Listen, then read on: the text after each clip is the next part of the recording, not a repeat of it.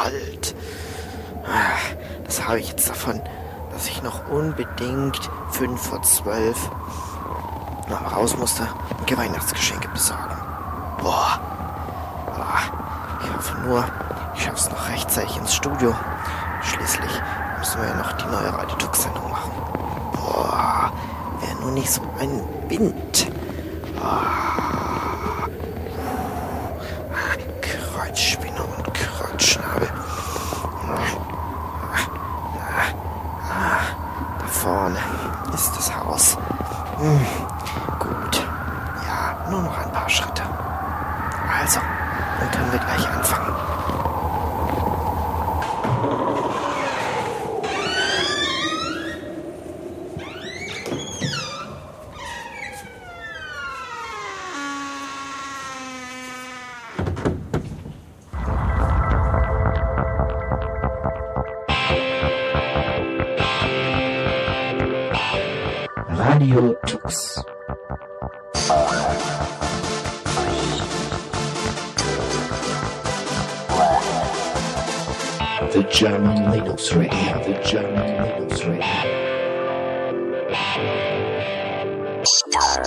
Hallo, hier ist Kurt Gramlich von Skole Linux und ihr hört Radio Tux.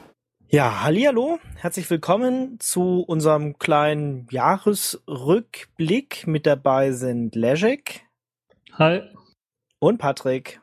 Hallo. Genau, und wir wollten mal so ein bisschen durch das Jahr gehen, jetzt nicht wirklich ähm, nach Monat oder so getrennt, sondern einfach das, was uns so in Erinnerung geblieben ist und ähm, vor allem unsere Vorhersagen aus dem Januar nochmal überprüfen. Ähm, ich war da bei dem Gespräch im Januar gar nicht dabei, aber ihr habt so ein bisschen über Hardware geredet, unter anderem, dass die ähm, Convertibles kommen.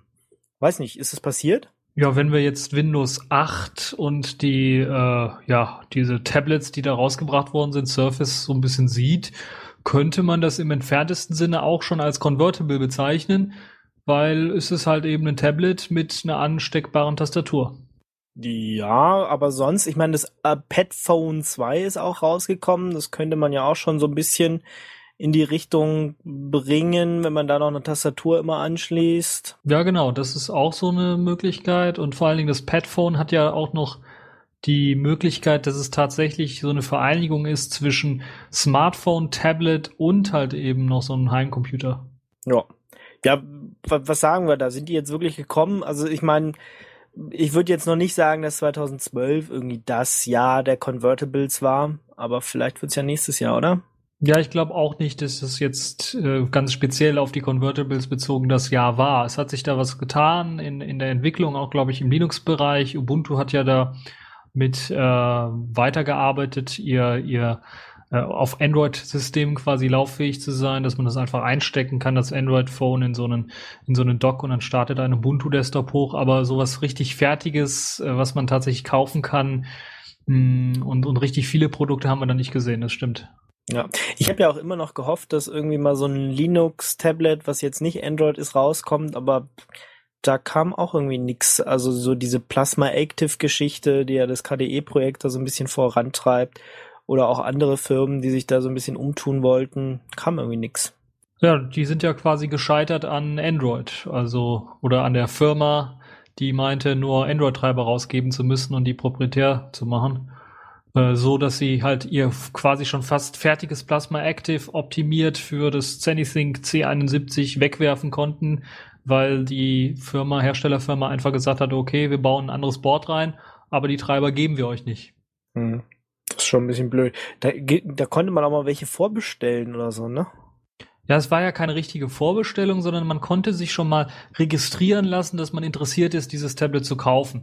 Und dann hatten die so ungefähr eine Zahl von wie viel Leuten das wahrscheinlich dann kaufen werden und konnten dann halt eben in China Bescheid sagen, okay, so und so viel äh, Stück lasst mal äh, rüberrücken oder lasst mal herstellen oder sowas. Mhm. Ich hatte mich da auch nämlich registriert für, aber man hat dann auch irgendwie gar nichts mehr davon gehört. Also es kam irgendwie nicht mal eine richtige Mail irgendwie, äh, wir schaffen es irgendwie nicht oder ich habe es übersehen, äh, weiß ich jetzt auch nicht.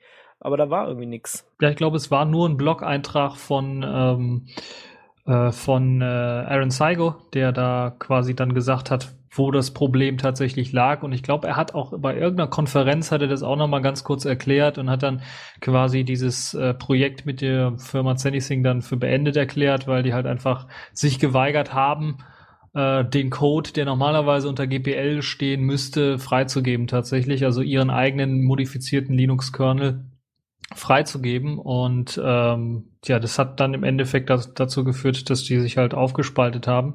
Ich habe tatsächlich so ein ZanyThink mir geholt, also noch damals mit mit Android halt drauf und habe dann auch gehofft, dass es halt irgendwie möglich sein wird, da KDE ähm, draufzupacken, also Plasma Active. Nur leider ist es halt tatsächlich dieses neue Modell, wo es halt eben keinen Treiber gibt von der, also keinen offenen Treiber oder keinen offenen Kernel gibt von eben der Firma.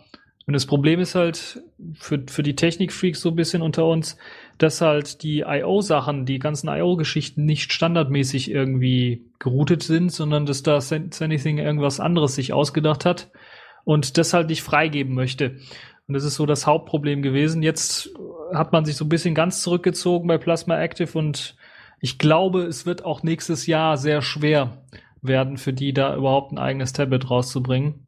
Und vielleicht, aber nur vielleicht, ist, glaube ich, Ubuntu oder Canonical mit Ubuntu auf den richtigen Weg, was das angeht, dass man vorhandene Tablets, die es also schon gibt, die von Google rausgegeben werden, äh, mit Android, mit, äh, mit ja, komplett offener äh, Software, da, wo man weiß, okay, das wird jetzt über Jahre lang unterstützt, darauf zu portieren, anstatt irgendwie auf exotische Hardware aus China zu setzen. Wobei das ja dann eher wieder eine Geek-Lösung wäre, weil da müsste sich ja dann jemand drum kümmern, dass die da wirklich draufkommen.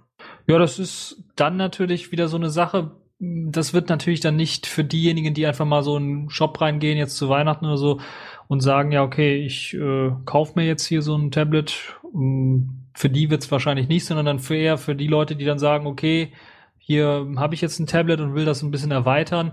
Das sind vielleicht auch die Leute, die vielleicht bei Android-Geräten sowieso Cyanogen-Mod drauf installieren, dass die dann auch so einen Installer bekommen, wo sie dann mit zwei, drei Schritten dann auch so ein Ubuntu drauf installieren können wäre dann mhm. primär wahrscheinlich nur was für Entwickler. Aber das ist, glaube ich, auch wichtig, dass wenn man allgemein eine Linux oder wenn Ubuntu auf einem Tablet-Markt Erfolg haben möchte, dann müssen sie halt tatsächlich auch Entwickler haben, die für das Tablet dann halt entwickeln und auch speziell für die Hardware entwickeln. Ja, aber so richtig wird's doch erst funktionieren, wenn man die tatsächlich, wenn ich die jetzt im Mediamarkt kaufen kann weil sonst sehe ich da jetzt nicht den großen Absatzmarkt, dass irgendwie Ubuntu auf Tablets irgendwie die große Verbreitung finden wird. Da hast du recht, das stimmt. Also für, für Heimnutzer sicherlich, da wird's, da geht halt nichts über den Markt. Aber für Entwickler, das ist halt der erste Schritt, halt immer zuerst die Entwickler einzubinden und dann tatsächlich die Applikationen bereitzustellen und dann kann man dann auch drüber reden, ähm, macht man jetzt irgendwie was mit äh, ein eigenes Gerät oder arbeitet man zusammen mit irgendwelchen Herstellern und bringt vielleicht ein Dual-Boot-System mit Android und Ubuntu raus oder so? Hm. Apropos Ubuntu, ihr habtet auch damals über Ubuntu TV gesprochen, also Linux auf dem Fernseher. Kam da jetzt dieses Jahr irgendwas? Also so wirklich nicht. Also ich habe jedenfalls nichts mitbekommen. Also außer das, was Anfang des Jahres irgendwie versprochen wurde, dass äh, Canonical sich da Partner suchen wird und dann äh, ja auch ein Shop-System und ein Ausleihsystem machen möchte, ist da eigentlich nichts gekommen. Hm. Ja, ähm, also wie, ja, ich habe jetzt auch nicht groß was erwartet da. Ähm, für mich ist der Fernseher jetzt auch nicht so die interessante Plattform. Da werden tatsächlich erstmal die Tablets irgendwie die man erobern sollte. Ähm, obwohl man natürlich beim Fernsehen, das was heute da so drauf läuft an Software, ist ja im größten Teil auch schon ähm, irgendwelche äh, Unix-Software, bloß die Oberfläche ist halt total verkackt in Anführungsstrichen. Also bei meinem Fernseher, den, den, den wir hier haben, der, der bei mir auch nur als Bildschirm eigentlich verwendet wird, da war tatsächlich eine Packungsbeilage mit GPL, BSD, Software, da konnte man nochmal alles durchgucken, was da alles drin ist. Ja, das stimmt schon. Ja, also das, was, was mir in, in, Sachen Hardware auch aufgefallen ist, dass dieser ganze TV und ja, der ganze TV-Markt im Grunde genommen, das intelligente TV und so weiter und so fort, dass das so ähm, eigentlich sehr hoch gehypt wurde am Anfang des Jahres dann hat man eigentlich nichts mehr davon gehört. Aber wenn man sich jetzt so umguckt und auch mal in die ganz normalen äh, Märkte reinschaut und was ist, was da für TV-Geräte angeboten werden, dann sind da doch schon verstärkt halt solche Geräte, die dann auch eine Möglichkeit haben, Internetzugang zumindest sowas halt eben zu bieten. Also die Geräte mit, wo man tatsächlich Apps installieren kann oder wo so ein halbes Android draufläuft, die habe ich aber bisher auch noch nicht gesehen. Ja, vielleicht dann auch in 2013. Vielleicht ist Deutschland auch der falsche Markt dafür, weil gibt es irgendeinen großen Anbieter, der halt Serien oder sowas anbietet hier in Deutschland, die man on online irgendwie streamen kann jederzeit? Nee, also das einzig Größte, was es so gibt, ist ähm, dieses Love-Film, ähm, die halt auch ein bisschen Streaming-Angebot haben, was natürlich nicht ihr Hauptgeschäft ist, aber da gibt's auch ein paar Serien, sogar ein paar BBC-Produktionen in Englisch, aber das ist jetzt so das Einzige, was ich wüsste. Na gut, dann gibt's noch dieses Maxdome äh, von früher 1 und 1 ähm, und noch jemand jetzt ja völlig übernommen. Ähm, ich glaube von Pro7 oder keine Ahnung, wer da noch drin steckte. Äh, aber sonst gibt's irgendwie keine Plattform. Eben. Und ich glaube auch, das ist einer der Gründe, weshalb das hier in Deutschland wahrscheinlich nicht so boomen wird, weil einfach die Plattformen dafür fehlen und die Flexibilität nicht so groß ist. Genau, in Amerika hatte man ja dann Netflix und klar, wenn man so einen riesengroßen Bildschirm hat, ja, auf dem dann halt alles einfach auf den Fernseher rauffällt, was man so braucht, ähm, per Klick oder per richtig schöner Oberfläche, wo man die Sachen sich alle aussuchen kann. Wenn man sich heute so einen Fernseher anguckt mit dieser komischen Fernbedienung und dieser Navigation, das ist ja schon ein bisschen elendig. Äh, also Potenzial wäre da, aber ab 2012 ist da nichts passiert. Ob da 2013 was passiert, werden wir sehen. Ja, was ist noch so, was war noch so interessantes dieses Jahr? Ja, ich glaube, das eine, was sich bewahrheitet hat, was wir in der Januar-Sendung auf jeden Fall angesprochen haben, ist so das Ende der Netbooks. Und das ist ja tatsächlich, glaube ich, gekommen mit Asus, also die quasi die Erfinder in Anführungszeichen des Netbooks waren ja, glaube ich, auch einer der letzten, die jetzt äh, das Netbook aufgegeben haben und es gibt halt, ich habe jedenfalls keine neuen mehr gesehen. Das Einzige, was man dann jetzt tatsächlich findet, sind halt verstärkt Angebote von ja Ultrabooks oder sagen wir mal etwas äh, entweder etwas schwächeren Ultrabooks oder etwas hochgerüsteten Netbooks, so würde ich das mal bezeichnen. Also die haben dann sind dann so Geräte mit 12 Zoll oder 11 Zoll und nicht darunter von, von, der, von der Größe her und äh, an Prozessoren äh, steckt da halt entweder so ein AMD Ultra Low Voltage Prozessor, Dual Core auch schon und äh, also deutlich kräftiger als ein Atom oder eben auch schon ein äh, ganz einfacher Intel Core i3 Genau, dann der Ultra Low Voltage Variante, aber gerade bei AMD, die haben ja ähm, diese APUs, also wo wo die Grafikkarte und die CPU vereinigt wurde, ähm, eingebaut. Und ähm, ja, also sehe ich auch so, dass die Netbooks jetzt tatsächlich tot sind und das zwischen Ultrabooks und halt Tablets äh, oder Convertibles so irgendwie ähm, ja, dass das der neue Markt ist, dass, das, dass, dass die Leute sich sowas kaufen. Und Netbooks halt damals wirklich gehypt wurden, weil sie halt so schön billig waren. Und mittlerweile sind halt ähm, auch die Ultrabooks zu einem Preis, wo man es bezahlen kann, während ja früher die Subnotebooks, die Ultrabooks, die Preiskategorie irgendwie noch 2000 Euro gekostet hat, kommt man da heute auch schon für 700 Euro oder sowas dran teilweise sogar noch viel billiger, aber das, das kommt halt immer darauf an, was man tatsächlich haben möchte, wenn es um Ultrabooks geht. Aber ich glaube, ähm, der Netbook-Markt ist auch, also zum Großteil auch aufgefressen worden vom Tablet-Markt. Äh, wenn man sich so umschaut, die Preise, die damals die Netbooks gekostet haben, da kriegt man heutzutage schon ein ordentliches Tablet für, was halt eben mit ausgestattet mit einem ordentlichen Betriebssystem eine ganze Menge viel mehr kann, als so ein Netbook äh, jemals konnte ja, gibt ja teilweise schon Videoschnittsoftware auf, auf Tablets, wo man sich dann auf die Frage stellen muss, ja, klappt das überhaupt? Aber ich habe es letztens ausprobiert, auch auf meinem äh, Android-Tablet. Das hat jetzt nur ein 1 Gigahertz äh, Single-Core und es lief doch relativ flüssig. Hat mich richtig überrascht. Komisch, so, solche Profi-Software in Anführungsstrichen würde ich immer noch äh, irgendwas mit Tastatur und Maus wirklich bevorzugen. Ähm, wo ich halt Tablets sehe oder wo ich es richtig gut verstehen kann, ist mal schnell eine Mail lesen, vielleicht mal so ein Fünfzeiler tippen im äh, Web surfen und halt wirklich diese Apps, vor allem halt so Spiele, Casual Games, da da sehe ich wirklich den, den Bedarf an Tablets, weil es einfach cool ist, so ein Autorennen irgendwie äh, wirklich in der Hand einfach zu spielen und sich dann nicht erst den großen Rechner anzumachen oder seine Spielkonsole rauszuholen, sondern das halt überall einfach mit dem Tablet schnell zu machen. Ja, der einfache und schnelle Zugang zum Internet halt. Und das Tablet liegt einfach da irgendwo am Tisch man nimmt es sich, schaltet es an, dann braucht es nicht mal eine Sekunde, ist es an und dann kann man schon die neuesten News lesen, sich mit Freunden treffen oder chatten und sowas alles. Also ich glaube, das macht schon ordentlich Sinn und es ist eine logische Konsequenz, ähm, was man ja auch im, im, ja, im Boom des äh, Netbooks dann gesehen hat, wo ja auch diese Anwendungen tatsächlich äh, oder die Leute sich darauf fokussiert haben, solche Anwendungen eben zu verwenden. Mm, dass das eben äh, eine Konsequenz ist, dass das jetzt auf dem Tablet auch sehr, sehr stark verbreitet ist.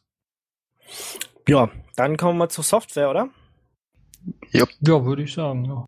Ja, ihr hattet so ein bisschen, weiß ich nicht, war jetzt Linux ähm, da, oder war jetzt eigentlich 2012 das Desktop Linux Jahr, was ja eigentlich jedes Jahr vorausgesagt wird? Ich würde es jetzt nicht komplett als das Desktop Jahr bezeichnen, aber es ist relativ nah dran gewesen. Also gerade wenn du dir jetzt so den Kampf der Desktop-Umgebung anguckst, also der war dieses Jahr wirklich sehr bewegt. Die zwei ganz großen, GNOME und KDE, haben zum Teil ja viele Verluste hin, hinnehmen müssen, so würde ich es jetzt mal nehmen. Gerade GNOME durch die forcierte Entwicklung alles einfacher zu machen, was vielen Benutzern doch ja schlecht auf den Magen geschlagen ist.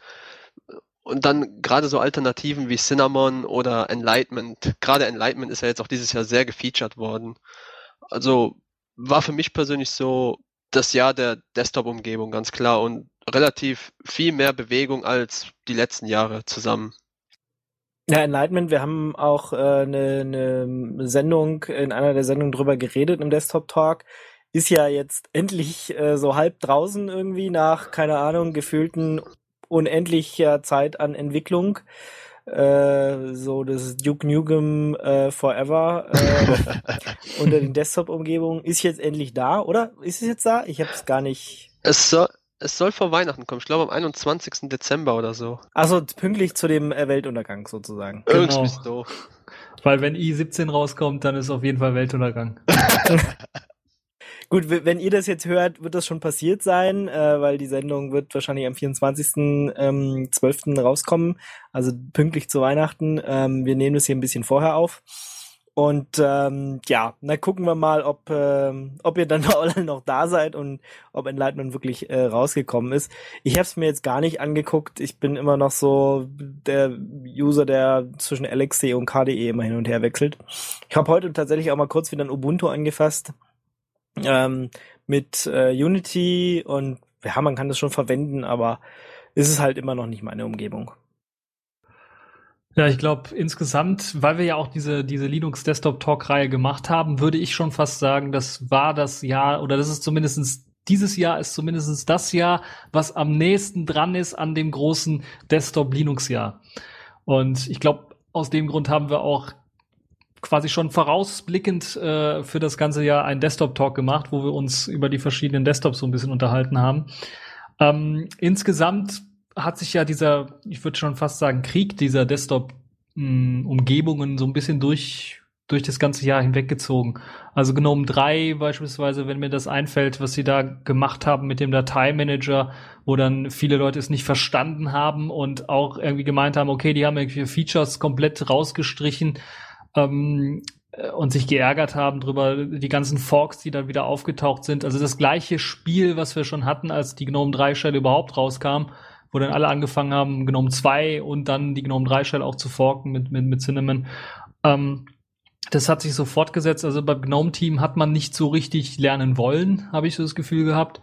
Wobei die ja jetzt auch angekündigt haben, in der, in der allerneuesten Version tatsächlich auch Konfigurationseinstellungen zu ermöglichen in der GNOME 3 Shell. Was mich ja, ich bin ja fast vom Hocker gefallen, als ich das gehört habe, dass man da sein, seine Benachrichtigungen konfigurieren kann. Ein wunderbares Feature. Kein anderer Desktop hat das, dass man sagen kann, okay, Programm XYZ oder ihr Programm Rhythmbox beispielsweise soll mir keine Benachrichtigungen anzeigen. Ich muss nicht extra in die Einstellungen von Rhythmbox reingehen, das ausstellen wenn ich Pech habe, gibt es da keine Möglichkeit, das einzustellen, sondern kann dann global einstellen. Also es ist ja fast schon revolutionär, also im Gnome-Lager auf jeden Fall. So langsam wacht man da also auf. Und ähm, ansonsten Unity. Also Unity war ja auch wieder so, ich weiß es nicht. Also Canonical hat ja auch äh, das mit Unity so richtig verkackt dieses Jahr. Zumindestens was jetzt hier Ubuntu 12.10 angeht und die äh, Amazon Shopping Lens, die ja im Grunde keine Lens ist, sondern einfach da eingebaut ist. Einfach, der Code wurde einfach reingeworfen und äh, man hat ja das, was die ganzen Entwickler da eigentlich forciert haben, dass man halt in Linsen programmiert, einzelne Linsen für eben eine bestimmte Suche zu erstellen, für Videosuche im Internet beispielsweise. Das hat man komplett über den Haufen geworfen und hat dann aus meiner Sicht zumindest eine Managemententscheidung getroffen. Ja, wir packen einfach dieses Amazon-Suchgedönse einfach da in die Standard-Unity-Sache rein und hat äh, sich überhaupt keine Gedanken über die Auswirkungen gemacht und auch keine Gedanken gemacht über Privatsphäre oder sonstigen Kram. Das ist ja auch einer der Gründe, weshalb eben diese Benachrichtigung über die Privatsphäre, die ja äh, am Anfang gar nicht da war, also komplett in Europa eigentlich illegal war, dann sehr, sehr spät erst, also ich glaube nach dem Freeze, nach dem Hard Freeze sogar erst reingekommen ist in, in Ubuntu. Und naja, also deshalb hat Unity auf jeden Fall einen Knacks erlebt. Das andere ist natürlich jetzt auch im Zuge von, von Valve und, und, und Linux und Gaming äh, hat sich ja Unity auch als einer der lahmsten Desktops irgendwie präsentiert. Also das Compass, was darunter arbeitet, ist halt nicht mehr aktuell und man muss es einfach updaten. Hm. Aber warum findest du jetzt, dass das wirklich am nächsten am Linux Desktop Jahr dran ist? Also das ist mir jetzt noch nicht ganz klar. Es hat sich irgendwie noch weiter zersplittert, was es ja eigentlich noch schwieriger macht, dafür Programme ähm, für Linux wirklich zu entwickeln, die halt äh, schön aussehen unter unter der Oberfläche, die du gerade benutzt. Ähm, warum sollte das jetzt ein Desktop Jahr sein? Also ich glaube tatsächlich, dass einer, zumindestens wenn ich mit Leuten rede, einer der größten oder der schwierigsten Sachen für die Leute ist, wenn sie umsteigen wollen auf Linux, ist, dass Spiele nicht funktionieren auf Linux oder dass es wenig Spiele gibt, die es für Linux gibt. Und dieses Jahr hat ja im Grunde genommen gezeigt, dass das Gegenteil eigentlich jetzt so langsam äh, der Fall ist. Also wir haben jetzt ganz, ganz viele Ankündigungen. Ich glaube, es war Anfang des Jahres noch Desura als äh, Steam-Alternative, die sich angekündigt hat.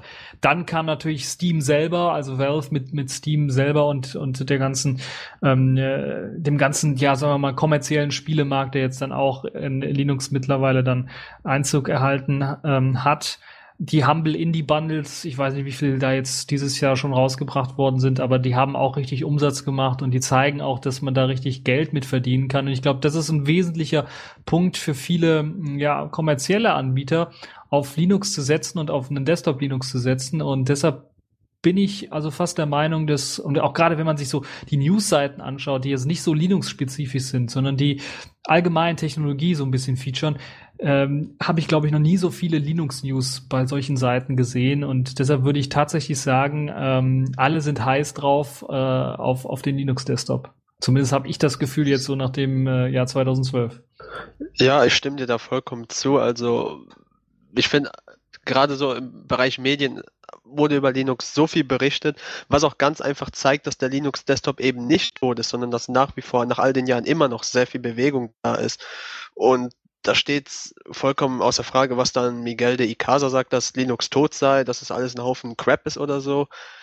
Dass äh, Valve jetzt dazu kommt und sagt, wir bieten Steam für Linux an, das sind einfach Sachen, die zeigen, dass der Linux Desktop allgemein nicht tot ist, dass er lebt und dass da einfach sehr viel Bewegung drin ist.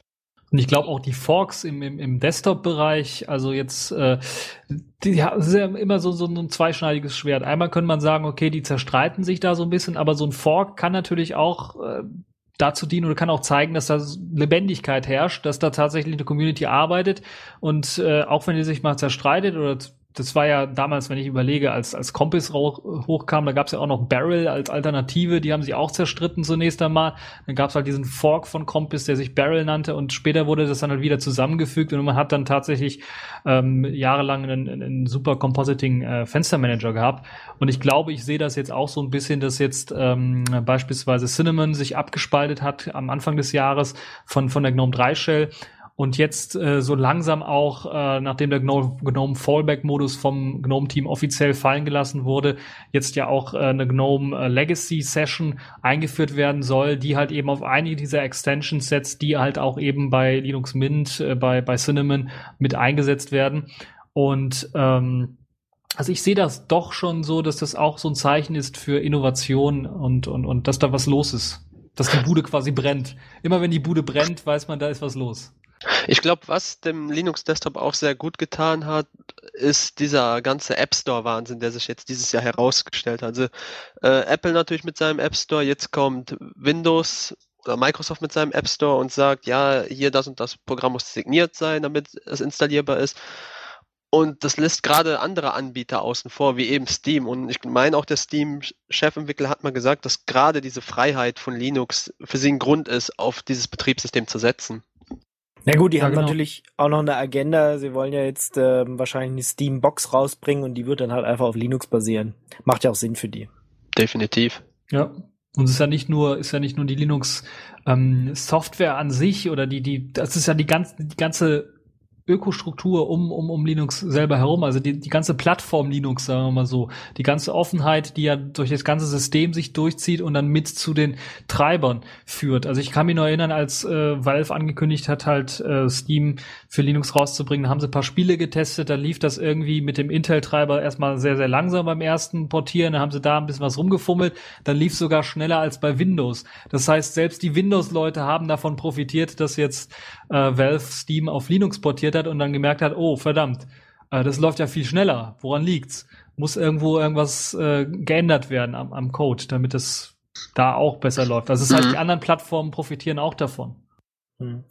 Ja, auch, wenn man noch kurz zur Hardware kommt, auch Dell will jetzt doch mal wieder einen Linux äh, Ultrabook anbieten, wenn auch erstmal nur für Entwickler und wahrscheinlich nicht in Deutschland, aber hey, es zeigt trotzdem, ähm, dass da doch wohl noch ein Markt ist irgendwie.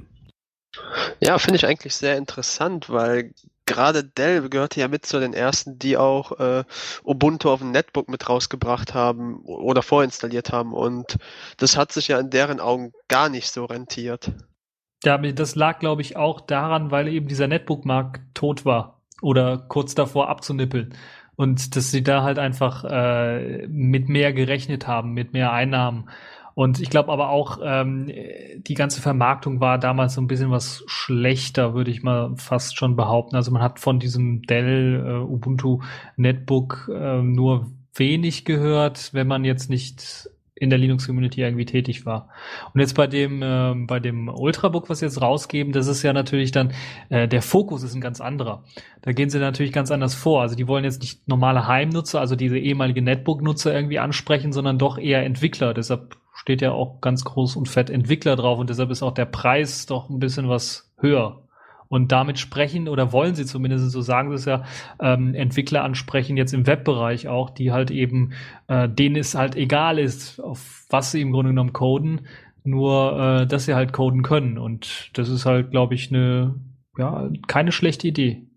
Ja, hoffen wir mal, dass es äh, wirklich rausbringen und auch lange pflegen und äh, nicht sich nach äh, drei Monaten wieder anders überlegen.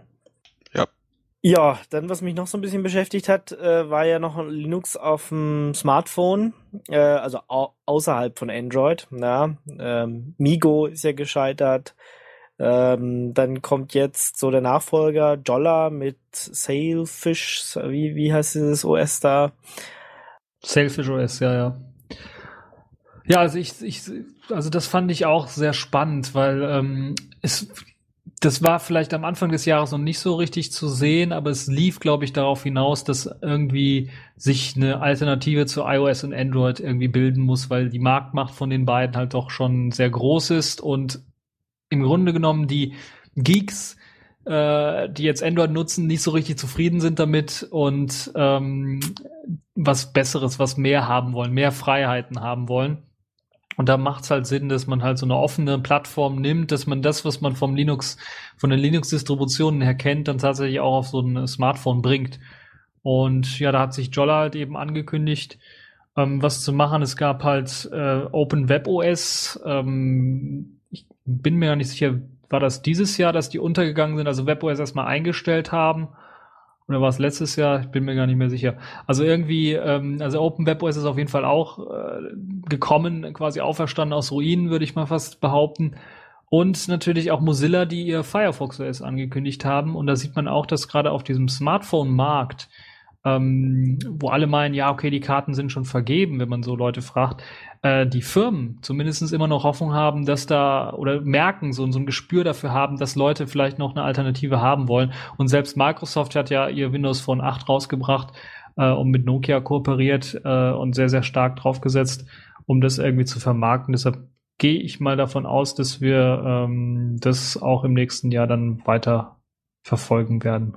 Also ich, ich hoffe es stark, dass da noch was kommt, aber ich glaub's nicht so richtig.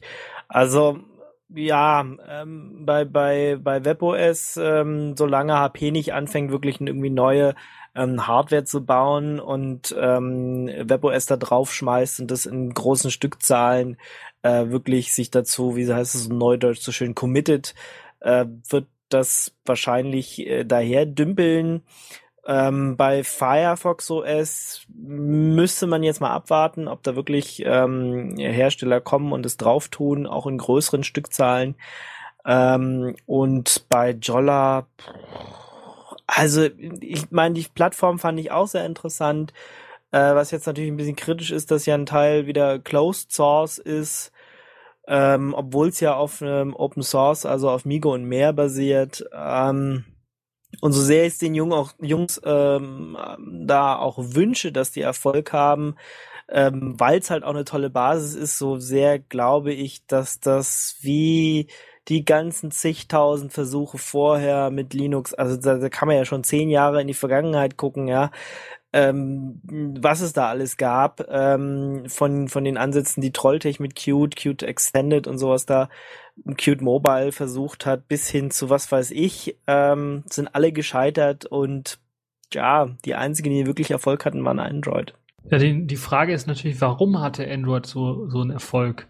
Und ich meine, man hat das jetzt so ein bisschen auch gemerkt, glaube ich, und man sieht es an den Ansätzen, dass sie sich alle sehr, sehr ähnlich sind, also sehr, sehr gleich. Firefox OS, Web OS und jetzt auch Jolla.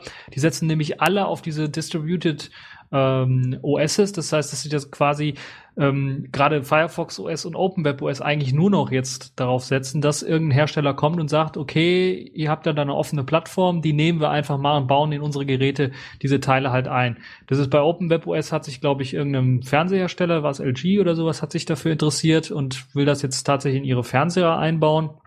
Finde ich eine lustige Idee, weil Fernseher mit Touchscreen-Steuerung, ja, warum nicht? Ähm, oder mit dem Touchscreen OS. Ähm, ansonsten beim Firefox ist es halt auch so, dass äh, Mozilla selber kein Telefon herstellen möchte, sondern tatsächlich auch wieder Hardwarepartner sucht. Ich glaube, in Brasilien haben sie ein paar gefunden. Also die ziehen sich so eher auf den südamerikanischen ähm, Markt. Und bei Jolla ist es halt ein bisschen was anders, weil die haben zum einen sich ja Distributoren gesucht, in, in China vor allen Dingen, weil da halt der Markt halt explosionsartig äh, halt gerade ähm, da, also der explodiert quasi, der Smartphone-Markt da. Und äh, also die Idee, nicht jetzt hier Europa oder USA als äh, Hauptziel erst einmal auszuwählen, finde ich eine gute Idee, weil ähm, das sind eben die Versuche, die wir, die du gerade eben angesprochen hast, die vorher alle gescheitert sind. Und ähm, ich glaube, das ist ein guter Ansatz und vor allen Dingen auch Sailfish oder jetzt hier Jolla die dann auch versuchen, ein eigenes Smartphone rauszubringen. Das ist, glaube ich, der große Unterschied zu Firefox OS und zu OpenWeb OS, dass die neben eben äh, ja, der, der Möglichkeit, eine Plattform zu bieten, eine offene Plattform zu bieten, wo jeder Hersteller gehen, hingehen kann und sagen kann, okay, wir nehmen euer OS und bauen es auf unsere Hardware bieten die halt oder wollen sie halt auch so ein Referenz, äh, so, so, so ein Beispiel-Smartphone rausbringen, das halt eben äh, dann, äh, also es erinnert mich sehr, sehr stark an Android, äh, als, als das ähm, HTC, war das HTC, das, das G1 rauskam und das ja auch von Google irgendwie stark gepusht worden ist. Und ich könnte mir vorstellen, dass das eventuell ähm, dann Jolla auch doch so ein bisschen Fünkchen äh, Hoffnung existiert da bei mir, dass die das dann doch schaffen werden nächstes Jahr. Hm. Aber an der Stelle fällt's, steht's und fällt's einfach mit der Hardware. Ähm, und mit, ähm, ja, also wenn da nicht eine Massenproduktion dahinter steht und das wirklich in den Läden und bei den, bei, bei Smartphones ist es ja tatsächlich auch noch, dass es bei den Providern stehen muss, ja, ähm, dass die das verkaufen wenn das nicht passiert, dann äh, wird es auch keine große Verbreitung haben. Natürlich ist auch mittlerweile ganz wichtig, dass es da irgendwie so einen App Store gibt und dass Entwickler dafür überschreiben.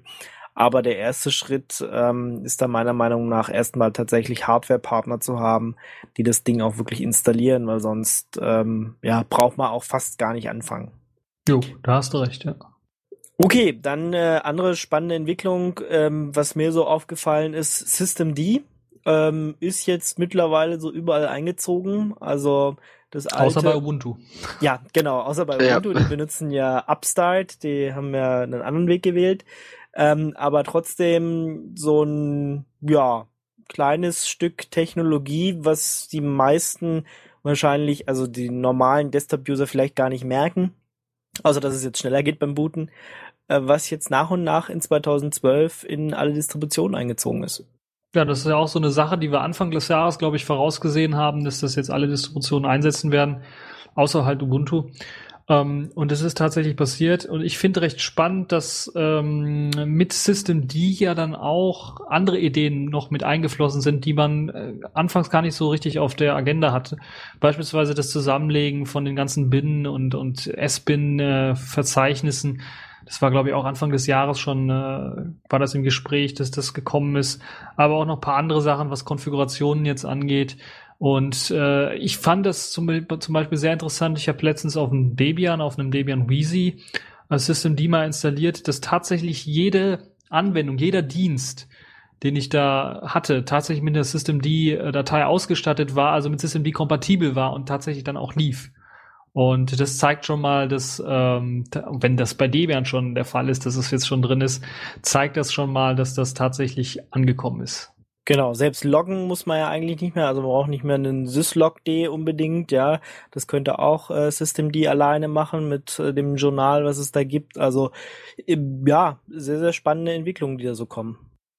Und es startet einfach alles schneller. Also das ist, äh, das ist schon mal. Wenn man dann auch eine SSD hat, geht es einfach fix. Das ist Ja, ich habe halt- mich auch gewundert, ja. Ich habe jetzt letztens äh, auf Systemd umgestiegen, wie gesagt, und mit einer SSD, das bootet in sechs Sekunden. Und mit dem SysViNet, da hat es schon 15 Sekunden gedauert, was auch schon sehr kurz ist. Aber jetzt in sechs Sekunden, da überlege ich mir tatsächlich, okay, Standby brauche ich demnächst nicht mehr. Ja, also bei mir sind es noch acht Sekunden, aber es ist trotzdem extrem schnell. Vielleicht kann man da noch was optimieren. Also mein Arch Linux, ähm, was ein bisschen gedauert hat und ein bisschen ähm, haarig war, weil, weil sie dann doch einige Sachen äh, ja wieder mal kaputt gegangen sind. Aber mein Arch Linux ist jetzt auch Systemd und die neuen Installationen ja sowieso alle. Ähm, ja, also das ist schon schon gut. Ja, was gab's noch so Neues? Ähm, ich glaube, Wayland hatten wir ja auch so, so, so ein bisschen angesprochen gehabt. Da hat man, äh, da kam ja jetzt auch Version 1.0 raus. Das ist vielleicht auch den, dem einen oder anderen gar nicht richtig aufgefallen, weil es wurde nicht so richtig groß gepusht, so wie ich finde. Lag oder liegt vielleicht auch daran, weil, äh, ja, so richtig nutzbar ist es ja immer noch nicht. Es ist jetzt zwar schon soweit stabil, dass man es nutzen könnte, aber ich glaube, was einfach noch Probleme macht, ist die Portierung dahin, weil selbst, ich glaube, äh, Martin Gresslin hat es mal gesagt für Kevin, dass er da auch noch irgendwie ein Layer drüber legen müsste äh, oder so ähnlich, ich kann mich nicht mehr genau dran erinnern. Auf jeden Fall ist es wohl so, dass die Portierung noch ein bisschen braucht, bis wirklich, bis man wirklich äh, X, bis man den X-Server wirklich abstellen kann. Ich glaube, eines der Hauptprobleme ist halt tatsächlich, dass die ganzen Toolkits alle noch nicht existieren für Wayland oder dass es keine Portierungen gibt. Ich glaube, das Einzige, was mir bekannt ist, was so einiger, einigermaßen halbwegs läuft, ist halt das, was wir auch kurz äh, vor kurzem gerade noch angesprochen haben, nämlich E17. Da habe ich mich echt gewundert. Ich habe mal da in die Commit-Logs so ein bisschen reingeschaut, dass die sehr, sehr viele Teile schon haben, die halt eben auf Wayland laufen und äh, äh, auch ihr, also die Programme, die sie haben, die sind teilweise so, dass sie auch direkt auf Wayland kompiliert werden können und lauffähig sind. Ich habe es jetzt selber noch nicht ausprobiert, aber das ist schon mal mehr als das, was das GNOME und KDE-Team zusammen in Sachen Wayland auf die Beine gestellt haben dieses Jahr. Wobei das natürlich KDE auch und, und äh, GNOME größere Projekte sind. Ähm, aber ich meine, das wird jetzt einfach eine Technologie, die nach und nach Einzug hält. Ich denke mal, das wird uns in den nächsten fünf Jahre oder zehn Jahre beschäftigen. Und dann wird am Ende wird Wayland einfach der Standard sein. Ähm, das sind ja jetzt so ein paar Schritte. Erstmal wird, äh, wird X der Standard bleiben und dann die ersten Wayland Clients oder die ersten Programme als Wayland Client laufen und irgendwann wird man es umdrehen können, ja, dass Wayland der Standard-Server ist und nur noch ähm, einige Applikationen X brauchen und wer weiß, in zehn Jahren ist dann alles Wayland. Die Frage ist natürlich jetzt durch die ganzen neuen äh, Portierungen von Games auf Linux und auf auch die Treiberoptimierungen, die ja bei Nvidia und ATI durchgeführt werden oder auch vor allen Dingen bei Intel durchgeführt werden, mit Hilfe von Valve und, und den Spieleentwicklern, ob das nicht so ein bisschen vielleicht auch Wayland bremsen würde jetzt in den nächsten Jahren, weil man sich ja eher dann auf XOR konzentriert. Tja, oh, das ist genau andersrum. Dass man da tatsächlich dann irgendwann anfängt, und Wayland zu bevorzugen und dass es Wayland einfach nach vorne bringt. Kann auch sein. Ja, okay, das wäre auch eine Konsequenz, aber zunächst sehe ich dann halt doch eher, dass dann dass der aktuelle Xorg-Stack so ein bisschen verbessert wird, was ja auch nicht schlecht ist, weil der wird ja sicherlich noch lange äh, auch auf, auf Servern kann ich mir gar nicht vorstellen, dass da Wayland jetzt in den nächsten drei, vier Jahren dann tatsächlich zum Einsatz kommt, wenn man auf Server überhaupt eine grafische Oberfläche braucht. Nee, braucht man nicht. Ja, ansonsten, was, was gibt's sonst so in der Desktop? Was haben wir als, als Desktop noch ausgelassen, nicht erzählt? Ich glaube, XFCE und LX.de so ein bisschen. Die haben sich halt ganz normal weiterentwickelt, oder? Ja, eigentlich nur so Bugfix-Releases, vielleicht hier und da ein nettes kleines Feature, aber so wirklich aufsehend erregende Sachen wie jetzt gerade bei GNOME nicht unbedingt jetzt meiner Meinung nach. Also mir kam das so vor, als ob die sich immer noch so ein bisschen drücken davor, ihre Tools oder ihren Desktop tatsächlich auf GTK 3 zu portieren. Äh, weil da ist, äh, glaube ich, bei LXDE weiß ich, dass da einiges angefangen wurde, auch im, im Dateimanager, aber der Rest liegt halt noch so ein bisschen brach. Die Frage ist natürlich, ob das tatsächlich auch auf alles auf GTK 3 portiert werden muss. Jetzt ist das zwingend notwendig. Und also ich sehe es momentan noch nicht so. Tja, das, das, es, es kommt drauf an, ob ähm, GTK 2 irgendwann mal dann nicht mehr weiterentwickelt wird und äh, wirklich äh, deprecated ist und man dann mal irgendwann umstellen muss, aber das geht auch noch ein paar Jahre. Also ich sehe auch immer noch ein paar ähm, Qt 3 Applikationen und das sieht dann schon manchmal ziemlich haarig aus. Ich glaube, es wird ja. ich denke, es wird wirklich erst dann ein Problem, wenn du äh, Applikationen hast, die GTK, zwing, äh, GTK 3 zwingend voraussetzen und aufgrund irgendeines, Patchens oder einer Konfiguration GTK 2 und 3 nicht mehr nebeneinander existieren können. Erst da, denke ich, wird es zu Problemen kommen. Ja, mir kam das Ganze nur in den Sinn, weil ich von irgendeinem GNOME-Entwickler gehört habe, dass er gehört habe, dass er ein bisschen unzufrieden war, dass halt die großen Tools, ähm, GIMP beispielsweise als einer der größten Tools, äh, Inkscape und, und viele andere äh, einfach noch nicht auf GTK 3 portiert worden sind und der so ein bisschen unzufrieden war, dass das halt noch nicht passiert ist. Und das, das wahrscheinlich einer der Gründe ist, weshalb GNOME 3 auch so ein bisschen nicht richtig abheben kann. Ja, schwierig. Also weiß ich jetzt auch nicht, ähm, ja, wäre natürlich gut, wenn nach und nach alle Programme, äh, die so GTK einsetzen, umsteigen würden. Klar, zumindest für GNOME wäre das gut. Ähm, ob da jetzt der große Zwang besteht, äh, kann ich dir auch nicht sagen das werden die Entwickler von den einzelnen Programmen am besten wissen. Vielleicht ist es einfach zu viel Aufwand und ich meine, solange nicht der große Druck äh, besteht, wird das wahrscheinlich auch nicht passieren. Ja. Ja, ähm, dann haben wir noch, glaube ich, KDE, das haben wir noch nicht so richtig angesprochen gehabt. Da gab es ja auch die Entwicklung jetzt immer her, immerhin immer mehr QML zu verwenden. Also das ähm, QML, also Qt Quick, die, die deskriptive Programmiersprache für die Oberfläche, äh, hielt ja schon mit KDE 4.8 so ein bisschen Einzug in, in äh, die KDE-Welt und ist jetzt ja mit der aktuellen Entwicklungsversion 4.10 fast vollkommen auch auf der grafischen Oberfläche auf dem Desktop angekommen. Also Plasma ist meines Wissens sind alle Plugins mittlerweile auf Qt Quick portiert worden. Und das wird auch interessant, glaube ich, dann nächstes Jahr, wenn dann der Umstieg kommt, weg von Qt 4 hin zu Qt 5, was ja auch sehr verstärkt auf QML setzen wird. Und da könnte ich mir durchaus vorstellen, da jetzt auch gerade mit äh, der Version 4.10 eine ganze Menge an Code eingespart worden ist, also KDE deutlich schlanker geworden ist als, als kompletter Desktop, könnte ich mir durchaus vorstellen, dass wir da auch einige Optimierungen sehen werden, und äh, KDE ja eigentlich, wenn wir das ganze Jahr uns anschauen, und ich glaube, es gab auch irgendeinen Reader's Choice Award beim Linux-Magazin in, in den USA, dass da auch tatsächlich KDE gewonnen hat, weil es einer der ja, robust, robustesten und sich selbst am treuesten äh, bleibenden Linux-Desktops ist. Oder zumindest war dieses Jahr. Also wenig neu Revolutionäres haben sie da geändert, sondern mehr so evolutionär Fixes reingemacht, Sachen verbessert hier und da, ähm, einfacher, zugänglicher gemacht, schneller gemacht. Wie findet ihr das so? Also ich bin ja ein KDE-Fan, ich benutze das, äh, wie gesagt, neben alex.de ständig und ja, kann dir da zustimmen. Also das war so, die Updates waren ohne große Probleme ähm, und es, es fühlt sich einfach gut an, man fühlt sich zu Hause, es war jetzt kein großer Umbruch drin. Äh, Gerade diese QML-Sachen, die merkt man ja als Benutzer gar nicht so wirklich. Und ähm, ja, also die probieren jetzt ihren Desktop erstmal so stabil zu halten, die Änderungen alle im Hintergrund zu machen und ähm, langsam auf Qt 5 zu gehen. Aber Qt 5 äh, wirst du als Anwender wahrscheinlich auch erstmal gar nicht merken. So ist ja die, erstmal die Idee. Ähm, es wird auch kein KDE 5 in nächster Zeit geben, sondern die werden einfach bei dann wahrscheinlich 4.11, 4.12 und so weiter weitermachen. Und ähm, ja, also funktioniert, ähm, ist eine ne schöne Umgebung und es ist gut, dass sie da jetzt nicht ähm, wie der Wechsel von KDE 3 auf KDE 4 einfach äh, große Umbrüche machen und ähm, ja, dann so die Sachen durchmachen, die ja ähm, GNOME 3 auch gerade durchmacht. Und im Gegensatz dazu ist dieses Trinity-Projekt, was äh, KDE 3 weiterführt, ja, äh, ja zu vernachlässigen. Alle Distributionen sind auf KDE 4 gegangen und ja, ich glaube, Trinity ist auch offiziell in gar keinem Repository zu finden. Außer vielleicht bei Gentoo oder bei, bei Arch Linux vielleicht gibt's da so ein, so, so ein inoffizielles. Aber ansonsten habe ich es auch nirgendwo offiziell gesehen. Ja, bei, bei SUSE kannst du es bestimmt, wird es auf dem Bildsystem äh, irgendwo drin sein, dass du es dir irgendwie dazu klicken kannst.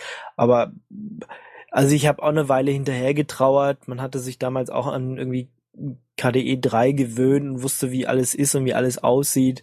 Und da war schon der Weg nach 4 irgendwie schon ein harter Schritt. Aber mittlerweile bereue ich es nicht mehr. Ja, also ich auch nicht. Ich habe mir tatsächlich dieses Jahr auch äh, Trinity, äh, die Desktop-Umgebung angeschaut, weil es gab tatsächlich eine News, dass sie eine neue Version rausgebracht haben und muss ganz ehrlich sagen, ja, das ist so, so mehr so Nostalgie, als ob man so einen alten Amiga einschaltet oder sowas. So ein Gefühl hatte ich dann da mit den, mit den Sounds und so weiter und so fort. Hat mich ein bisschen gewundert, dass es tatsächlich recht flott lief, weil ich eigentlich immer von KDE gewohnt war, dass es so ein bisschen was träger ist. Äh, auch von KDE 3, aber das lief dann doch relativ flott, aber hat auch schon, also man merkt so richtig, dass es Probleme macht, was jetzt Multi-Monitor-Betrieb angeht, da waren mehrere Tools vorinstalliert. Das eine hat nicht so richtig geklappt, das andere hat dann geklappt, aber dann stürzte irgendwas ab. Also das ist alles so ein bisschen noch äh, viel, viel Frickelarbeit, die da geleistet werden muss, äh, glaube ich, auch vom Team. Und ich glaube, das ist so, das wird wahrscheinlich auch die Zukunft sein vom, vom Mate Desktop oder vom Mate Desktop. Der wird sich wahrscheinlich auch dahin entwickeln, dass der halt auch so ein bisschen obsolet wird und immer weniger eingesetzt wird. Ja, und die Zukunft von Qt ist ja jetzt auch gesichert. Ähm, also da hat sich ja auch eine neue Firma gefunden. Ähm, Nokia macht es ja jetzt nicht mehr und von daher lässt da mal hoffen, dass die Entwicklung von KDE und von Qt einfach schön weitergeht. Ja, interessant fand ich auch, dass das als, als quasi Nokia das bekannt gegeben hat und äh, dass das eigentlich relativ flott ging, das also direkt am nächsten Tag oder sowas Qt dann ähm, also das Qt-Projekt gegründet worden ist, äh, ist ja jetzt ein, ein eigenständiges Projekt und die Firma Digia, die das halt dann unterstützt. Ähm, also das lief ja alles reibungslos. Auch wenn ich mir jetzt die Webseiten oder so anschaue, äh, da findet man vereinzelt noch Links, die halt auf die Nokia-Seite verweisen, aber die werden dann weitergeleitet direkt auf, auf die Digi-Seite. Also das ist alles sehr, sehr smooth gelaufen, so als ob das schon von langer Hand geplant gewesen war. Na gut, das äh, Qt-Projekt gibt's ja auch schon eine Weile. Das war ja schon mal so der erste Schritt, ähm, das auf eigene Beine zu stellen und dass sich dann Gott sei Dank noch ein Sponsor gefunden hat, der auch äh, die Qt-Entwicklung weiter vorantreiben will, auch mit Vollzeitentwicklern, nachdem ja äh, Nokia dann schon angefangen hat, ein paar Büros zu schließen und Entwickler zu entlassen. Ähm, ja, ist einfach nur ein guter Schritt, dass, dass da die Entwicklung einfach gesichert ist, selbst wenn Nokia jetzt gesagt hätte, sie bringen überhaupt gar keine Version mehr raus, war ja auch da äh, schon ähm, vorhinein festgelegt, dass das KDE-Projekt dann die ganzen Rechte übernehmen wird. Von daher, ähm, ja, war, war das von vornherein einfach gut. ähm, schon mal ausgehandelt und es ist jetzt einfach schön, dass sich da diese Digia ähm, gefunden haben, die auch den kommerziellen Teil von Qt weiter voranbringen. Ja, haben wir noch was? Äh, haben wir noch irgendwas vergessen? Also ich habe hier auf meiner Liste noch Secure Boot, was uns auch irgendwie das ganze Jahr über beschäftigt hat, wo ich jetzt auch nicht weiß, haben sie jetzt endlich eine Lösung oder nicht? So richtig äh, jedes Mal eine Erfolgsmeldung und dann doch irgendwie nicht, äh, blicke ich nicht ganz. Ähm, ich hätte es ja auch gerne alles ohne Secure Boot, aber Microsoft will das ja unbedingt. Äh, weiß nicht, wie ist denn da jetzt so der Stand? Ja, also so wie ich das weiß, hat ja die Linux Foundation einen äh, Secure Boot Bootloader veröffentlicht, der auch schon mit einem Microsoft Key signiert ist, so dass man den einfach nur noch, wenn man eine Linux Distribution erstellt, einfach in den EFI Ordner reinwerfen muss, der der ISO-Datei und schon sollte es eigentlich funktionieren. Ich habe es persönlich selber noch nicht ausprobiert, weil ich tatsächlich kein Gerät hier habe, um es zu testen. Aber wenn ihr Lust habt, mir eins zu schicken, dann habe ich nichts dagegen. Ja, genau. Also wenn ihr eins habt, äh, dann schickt uns das doch mal, schickt das doch mal den Logic, der testet das alles durch. Ähm, also ich, ist es gut, dass sie dann wirklich, wenn es jetzt so ist, eine Lösung gefunden haben und dass es dann wirklich funktioniert, weil das war schon so ein bisschen Hickhack jetzt immer die letzte Zeit, macht man doch einen eigenen oder lässt man es von Microsoft signieren und wollte das ja erst irgendwie nicht und naja, wenn es jetzt funktioniert, ähm, dann ist ja gut. Ja, also ich fand es nur ein bisschen seltsam, wo die, wo halt auch wieder, was ich nicht verstanden habe, ich weiß nicht, also dieses Jahr ist so, so ein Canonical Bash-Jahr, würde ich mal fast sagen, weil Canonical aus meiner Sicht vieles falsch gemacht hat, was man eigentlich nur falsch machen kann dieses Jahr. Weil die haben ja dann auch, ähm, nachdem sich Fedora ja als, glaube ich, einer der ersten Linux-Distributionen eingeschaltet hat und gemeint hat, okay, wir haben jetzt hier einen Vorschlag, wie man eine Lösung entwickeln kann, sich ja komplett von denen irgendwie, sind überhaupt nicht auf diesen Vorschlag richtig eingegangen, sondern gesagt, sie haben direkt gesagt, wir machen unsere eigene Lösung, wir machen unseren eigenen Key und haben die Konsequenzen, die es daraus, die sich daraus ergeben, also dass quasi auch tatsächlich dann eine eigene Hardware entwickelt werden muss, auf der halt dann nur Ubuntu läuft und kein Windows eventuell vorausgeliefert kommen kann oder drauf installiert werden kann. Ich glaube, daran haben wir nicht richtig gedacht äh, und vorbildlich fand ich eigentlich das, was OpenSUSE gemacht hat. Die haben sich diesen Fedora-Vorschlag angeschaut, haben das mit ihrem Team durchgesprochen, haben Verbesserungsvorschläge gemacht und haben also eigentlich diesen Open Source Gedanken, den den freie Software Gedanken richtig gelebt und dann zusammen mit dem äh, Fedora Team, zusammen mit Red Hat dann tatsächlich auch äh, eine neue, bessere Lösung entwickelt, und die ist ja dann auch zum Großteil mit eingeflossen, dann auch in die Linux Foundation und, und deren äh, Bootloader, der jetzt auch veröffentlicht worden ist. Ja, ist immer noch ein bisschen schade, dass man da Microsoft-Signierung äh, eigentlich braucht. Schön wäre es natürlich, wenn äh, Linux auch so eine Marktmacht hätte, dass äh, man den Umweg gar nicht braucht, aber da wirklich bei jedem Hersteller immer gleich mit drauf zu sein, das, was ja Canonical irgendwie gedacht hat, äh, sie schaffen's, ähm, ja, war dann tatsächlich ein bisschen unrealistisch. Ja, also ich bin immer noch gespannt, ob sich das Secure Boot auch auf den x86 äh, ja, Geräten durchsetzen wird. Auf den ARM-Geräten, da ist man es ja eigentlich gewohnt, also auf Tablets und Smartphones ist man ja eigentlich gewohnt, dass man sowieso eingeschränkt nur Zugriffsrechte hat auf Hardware und Co. Und dass man halt tatsächlich nur bestimmte Dinge im Rahmen des äh, im App-Market oder von, von Drittherstellern angebotenen Apps bereitgestellten äh, Funktionsraumes dann bewegen kann. Aber auf einem x86-PC ist man eher Freiheit gewohnt und dass man da alles mit programmieren kann, notfalls in Assembler oder sowas coden kann, um da an die Hardware direkt ranzukommen. Und äh, ich kann mir das eigentlich nicht vorstellen, dass sich das komplett ändern wird, dass man da komplett auf Secure Boot umsteigt und dass man dann immer signierte Programme, signierte Treiber und so weiter haben muss. Ähm, das wird nicht funktionieren. Das wäre ist für mich auch ein Stück weit ein DRM-System, für Treiber.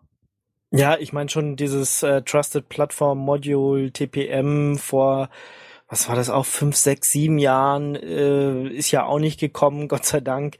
Ähm, von daher könnte man hoffen, dass es auch diesmal nichts wird. Und wenn man sich anschaut, gerade mal jetzt fangen sie wirklich an, EFI auszuliefern statt BIOSe. Ähm, ja, also ich sehe den Schritt jetzt auch nicht, nicht nächstes Jahr und nicht übernächstes Jahr was so in drei, vier, fünf Jahren ist, ist schwer vorauszusagen. Ja, das stimmt. Ja, dann Samba 4 ist noch rausgekommen, auch endlich mal nach äh, gefühlten, gefühlter Ewigkeit. Auch eine schöne Sache. ähm, dass man jetzt einen wirklichen AD ähm, nachbauen kann und dass das alles funktionieren soll. Ich habe es aber noch selber noch nicht, nicht getestet. Tja, sonst noch irgendwas Spannendes passiert dieses Jahr? Ich gucke gerade mal noch so durch. Ja, ich glaube, das, was wir noch gar nicht so angesprochen haben, ist so ein bisschen das, das Netzpolitische. Da hatten wir Anfang des Jahres uns über ACTA noch geärgert und uns die Horrorszenarien ausgedacht, äh, was da alles kommen könnte. Aber ähnlich wie bei, bei SOPA, was ja auch Anfang des Jahres dann in den USA zunichte gemacht wurde, haben wir es auch mit ACTA geschafft quasi. Durch die ganzen Proteste, die es hier in Deutschland gab und, und, und äh, in Europa komplett, äh, ist halt ACTA vom Tisch. Ich glaube, das ist ein Erfolg, den wir, zumindest die, die dagegen waren, dann halt doch feiern dürfen. Das stimmt, da sollten uns alle ein bisschen auf die Schultern klopfen. Das heißt aber nicht, dass der Kampf vorbei ist, ja, weil es gibt natürlich schon wieder das nächste Abkommen, was vorbereitet wird, was vielleicht nur eine abgeschwächte Variante von ACTA ist. Aber äh, nur weil jetzt ein Etappen oder nur weil man eine Schlacht gewonnen hat, da ist es nicht, dass der Krieg vorbei ist. Ähm, da wird es immer wieder neue Attacken geben und ähm, ja, man muss da einfach aufpassen, dass wir nicht ähm, ja diesen Urheberrechtslobby dann irgendwann mal total verfallen. Ja, genau. Apropos Urheberrechte und Content Mafia. So langsam habe ich hier das Gefühl, dass sich so Apple und Co. auch zu einem, zu einer Art Krebsgeschwür entwickeln. Wenn ich überlege, was, was die jetzt schon wieder an Patenten und Patentkriegen losgetreten haben. Wenn ich überlege, wir hatten ja auch Anfang des Jahres auch uns so maßlos darüber aufgeregt, dass die jetzt mit Patenten um sich schmeißen und da Krieg führen, anstatt äh, in Sachen Innovationen dann miteinander zu konkurrieren äh, war es ja dieses Jahr Samsung und, und Apple und, und abgerundete Ecken und, und Patente. Das ist, äh, also es ist, das kannst du keinem erzählen. Wenn du das einem vor zwei Jahren erzählt hättest, der hätte dich für blöd erklärt, der hätte dich jetzt eingesperrt ins Irrenhaus oder so. Ja, ist eine sehr, sehr traurige Entwicklung äh, und ähm, naja, äh, ich, ich hoffe ja immer noch, dass sie sich irgendwann mal äh, durchringen, sowohl in Amerika als auch bei uns, äh, das mit dem Patentwahnsinn doch nochmal zu überarbeiten, weil, äh, sorry, also das, das macht keinen Sinn. Die sollen gute Produkte bauen, die sollen irgendwie innovativ sein ähm, und äh, nicht sich irgendwie, nicht irgendwie mehr Anwälte beschäftigen, als Entwickler beschäftigen, weil da läuft dann einfach irgendwas falsch. Ja, und es zeigt ja auch dann so ein bisschen, dass wahrscheinlich Apple und, und Samsung und wie sie alle heißen, dass sie tatsächlich auch äh, tatsächlich am Ende sind ihrer Innovationskraft irgendwie und dass sie so ein bisschen so ein, so ein Tritt in den Hintern auch brauchen von irgendeinem Firma, vielleicht Jolla, vielleicht äh, HP oder von irgendjemand anderem, damit die wieder aufwachen. Genau, dann passiert nämlich das, was äh, vor Jahren schon mal passiert ist. Dann kommt plötzlich so ein Microsoft um die Ecke äh, und äh, wird ganz schnell ganz groß und ähm, hat dann plötzlich 90 Prozent Marktanteil, weil die anderen sich irgendwie gedacht haben, sie ruhen sich mal auf ihren Patenten aus und äh, das Ganze funktioniert nicht. Ja, das äh, war so eine traurige Entwicklung noch dieses Jahr. Ähm, hoffen wir mal, dass nächstes Jahr, dass sie sich da zumindest mal doch wieder einkriegen, weil das ja, ich find's schade, wenn jetzt wirklich nur noch verklagt wird und wir nächstes Jahr nichts Neues mehr sehen, sondern nur noch irgendwelche Aufgüsse. Man hat es jetzt schon beim iPhone 5 gemerkt, da war auch nicht mehr irgendwas Neues dabei und bei den Maps hat sich Apple ja auch so ein bisschen in die Nesseln gesetzt. Ähm, ja, wäre schon schön, wenn sie sich wieder ähm, mit Innovationen bekriegen und nicht mit Patentanwälten. Ja, genau. Hoffen wir, dass in Europa das Ganze nicht auch aus ein bisschen ausartet, weil wir haben jetzt auch, glaube ich, seit paar Wochen das neue Europa-Patent, also so von der Europäischen Kommission beschlossenes Patentsystem, das in ganz Europa gelten soll. Und da befürchten ja auch einige, dass das so dann äh, Softwarepatente durch die Hintertür irgendwie in Europa eingeführt werden könnten. Genau, da, da wird ja auch schon lange gegen gekämpft, dass es nicht Patente, also dass nicht Softwarepatente wirklich in Europa äh, komplett gelten, weil da sind ja auch so ganz abstruse Sachen wie äh, der der ähm, Ladebalken und sowas patentiert irgendwie in äh, selbst in Europa, aber es ist nicht durchsetzbar, Gott sei Dank. Ähm, ja, also auch da an der Stelle eine Warnung, äh, hier muss man drauf gucken und ähm, notfalls dann wirklich noch mehr aktiv werden, als es zurzeit ist. Da gibt es ja einige Organisationen auch in Deutschland, ähm, die sich da, dagegen einsetzen, gegen diese Softwarepatente. Ähm, und wenn das jetzt wirklich kommt, muss man die dringend unterstützen, dass äh, wir den Kampf dann nicht auch verlieren. Schlimmste fand ich ja, dass sie jetzt sogar Patente einführen wollen auf Gene. ich kann, also das ist. Ja, in Amerika geht es. Und äh, auch bei uns sind ja einige genmanipulierte Pflanzen und sowas äh, patentiert, ja. Das ja, ist ich werde mich dann auch demnächst patentieren lassen, glaube ich, meine Gene. Ja, lass am besten gleich alle menschlichen Gene patentieren und dann, dann, äh, dann kannst du immer, wenn jemand geboren wird, einfach gleich äh, Geld abkassieren. Dann stehst du immer gleich im Krankenhaus, wenn einer rauskommt, äh, sagst du, hier, habe ich patentiert, äh, ich hätte da gerne die, die 100 Euro, weil sonst können sie ihren Säugling gleich wieder einstampfen. ja, das ist so ein bisschen gruselig. Gut, kann jetzt noch jemand irgendwas äh, was was äh, Tolles sagen, dass wir nicht irgendwie mit äh, deprimierenden Sachen hier rausgehen? Was hat ja, euch denn... wir hoffen, dass es besser wird nächstes Jahr. Immer. Was hat euch denn dieses Jahr gut gefallen? Noch ähm, noch so eine erhellende Sache vielleicht am Schluss. Ja, also bei mir waren es dieses Jahr zwei Sachen, die mich persönlich sehr bewegt haben und die mir auch sehr gefallen haben. Das eine war der bereits erwähnte Kampf der Desktop-Umgebungen. Ganz einfach diese Bewegung, dass Linux eben nicht tot war.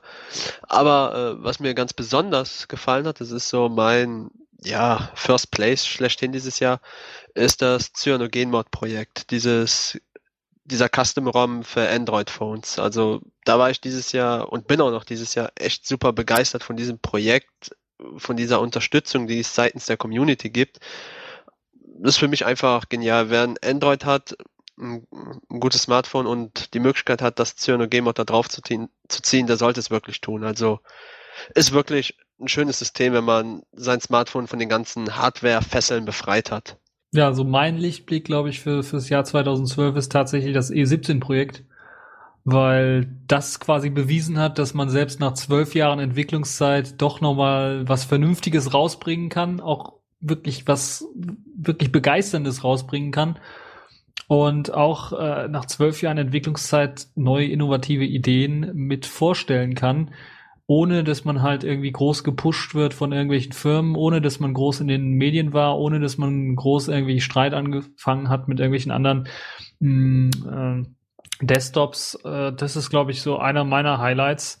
Und äh, ja, das, das andere, ähm, so ein bisschen vielleicht auch der Tablet-Markt, also dieser Tablet-Boom ist, glaube ich, auch ein Highlight für mich gewesen jetzt. Also ich habe das nicht erwartet, dass der dass das Tablet so abheben wird und gerade, dass auch Tablets also spottbillig verkauft werden, teilweise, also für 100, 100, 120 Euro kriegt man schon ein gutes Tablet und kann damit arbeiten. Und äh, das ist tatsächlich, glaube ich, eines der positiven Sachen, die mir jetzt so einfallen. Ja, dann, dann sage ich tatsächlich nochmal, dass ich das mit den Spielen und Steam und sowas, auch in Steam natürlich wieder ein äh, auch eine abgeschlossene äh, Plattform ist, äh, die ähm, Zeug einkaufen oder verkaufen wollen.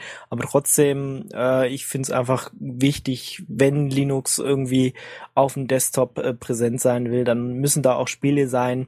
Und äh, auch wenn Richard Stallman das irgendwie nicht so mag, äh, dass da geschlossene Plattformen auf ähm, Linux auch laufen. Ähm, ich finde es gut, dass die daran arbeiten, dass die äh, Grafiktreiber für Linux besser werden dadurch und ähm, ja, dass Linux auch eine Spieleplattform wird. Ja. Das auf jeden Fall. Ja.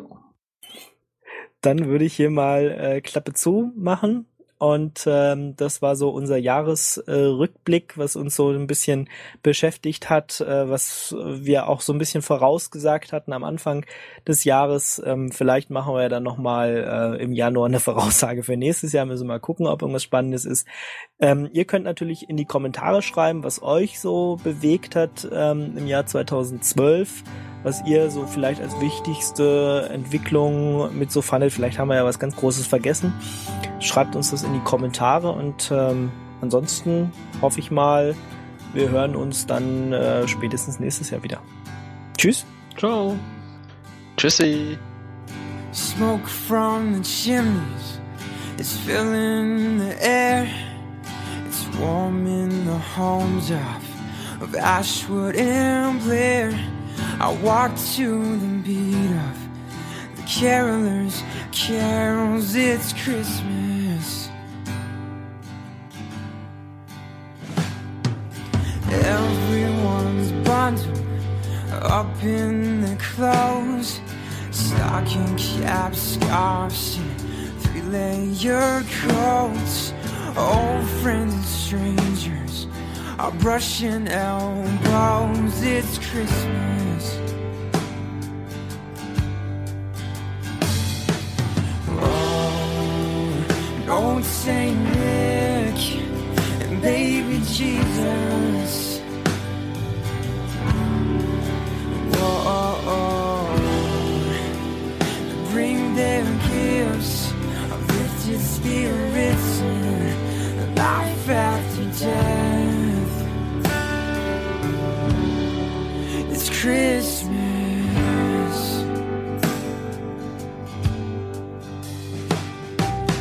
Mom's in the kitchen, baking cookies. A Charlie Brown Christmas is playing on TV. Home's where the heart is, and that's plain to see when it's Christmas.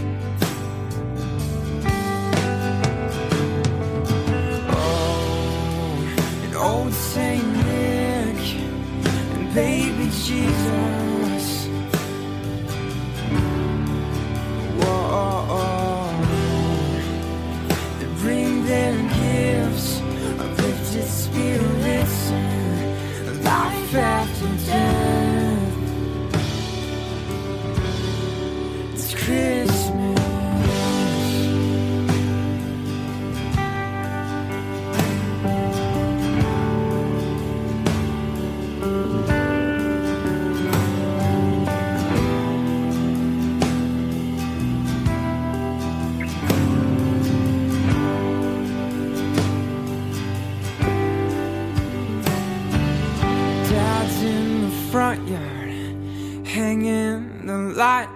I've been by your side helping since I was a child. I still feel like one when December arrives and it's Christmas. And it's Christmas.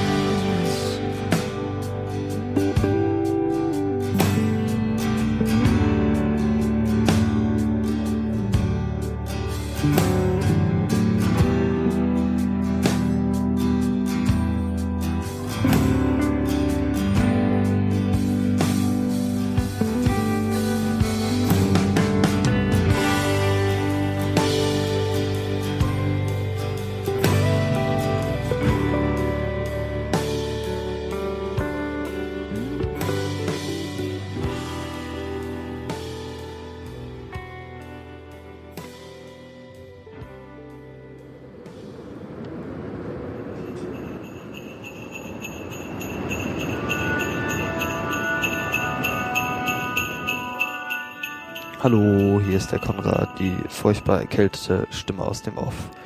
Zuerst einmal möchte ich mich beim ganzen Radio Tux Team bedanken, das all die tollen Beiträge und Sendungen 2012 möglich gemacht hat.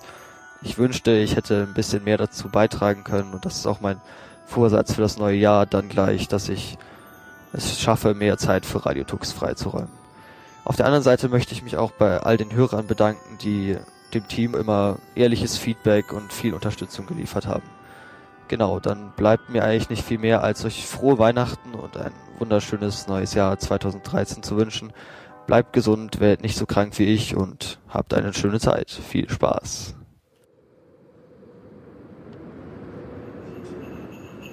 Liebe Hörer, ich wünsche euch, euren Familien und euren Freunden ein ruhiges und besinnliches Weihnachten 2012. Genießt die ruhige Zeit, erholt euch von eurer Arbeit, eurem Studium oder eurer Schule, erholt euch von diesem aufregenden und spannenden Linux-Jahr und kommt alle gut in das neue Jahr 2013. Ich hoffe, wir hören uns dort alle wieder. Viele Grüße, euer Patrick. Hallo, ich bin der Danny. Auch ich möchte allen Radio Tux Hörer und Hörerinnen eine besinnliche und angenehme Weihnachtszeit wünschen, sowie einen guten Rutsch ins Jahr 2013. Macht immer eure Backups. Hallo, hier ist Klaus Knopper. Und Adriane Knopper. Ja, und wir sind hier bei Radio Tux und grüßen alle Hörer da draußen.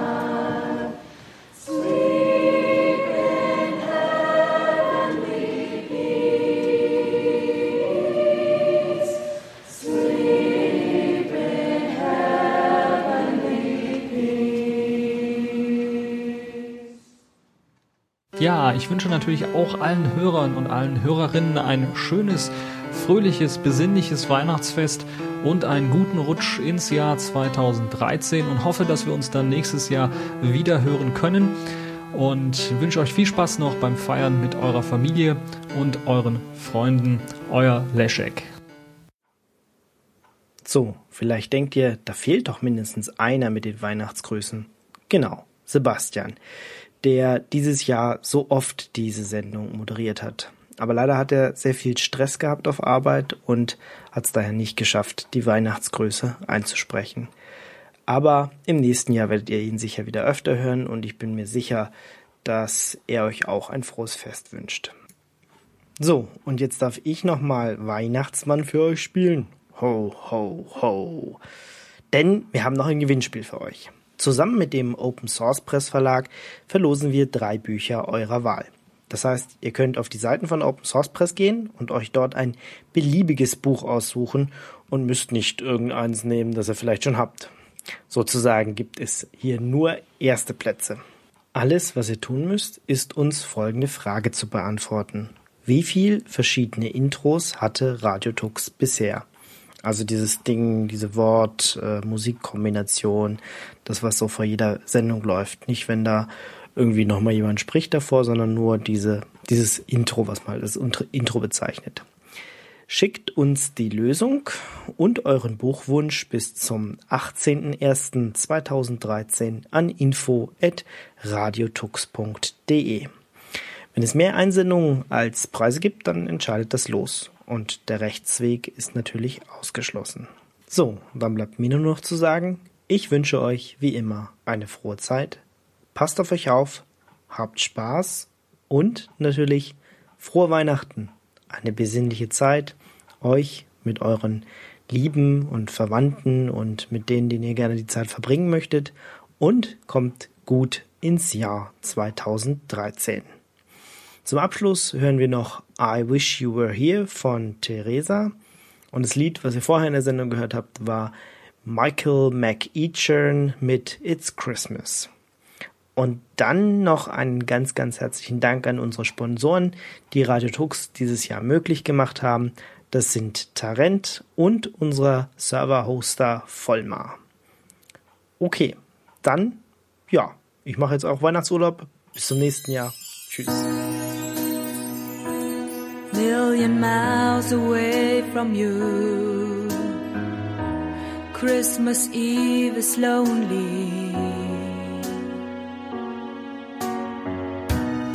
Never thought of this. I cannot express how I miss your warm caress.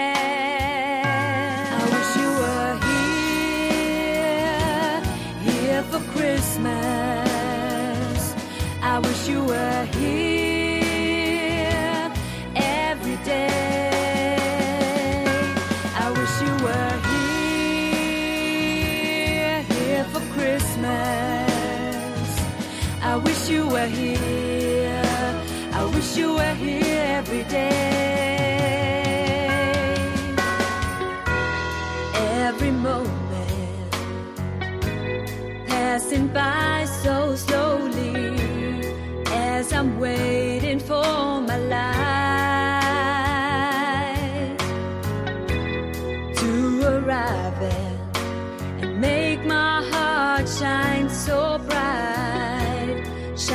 bright and colorful. I wish you were here, here for Christmas. I wish you were here every day. I wish you were here, here for Christmas.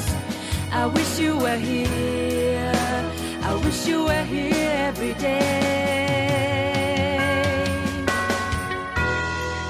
Watching snow fall all alone at my home. Frozen chills run down my spine. I need your loving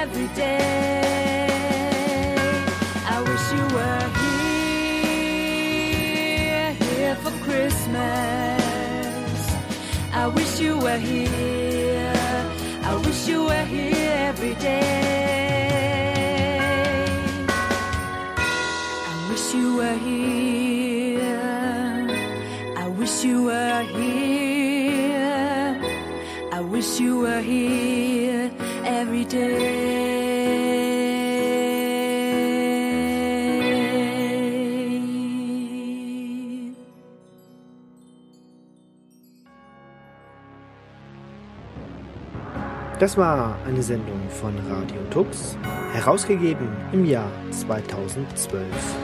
Unter Creative Commons, Namensnennung, Wiedergabe unter gleichen Bedingungen. Lieder sind eventuell anders lizenziert. Mehr Infos auf radiotux.de. Unterstützt von Tarent Fairtrade Software. und unseren Hosting-Providern Manitou und Vollmar.net.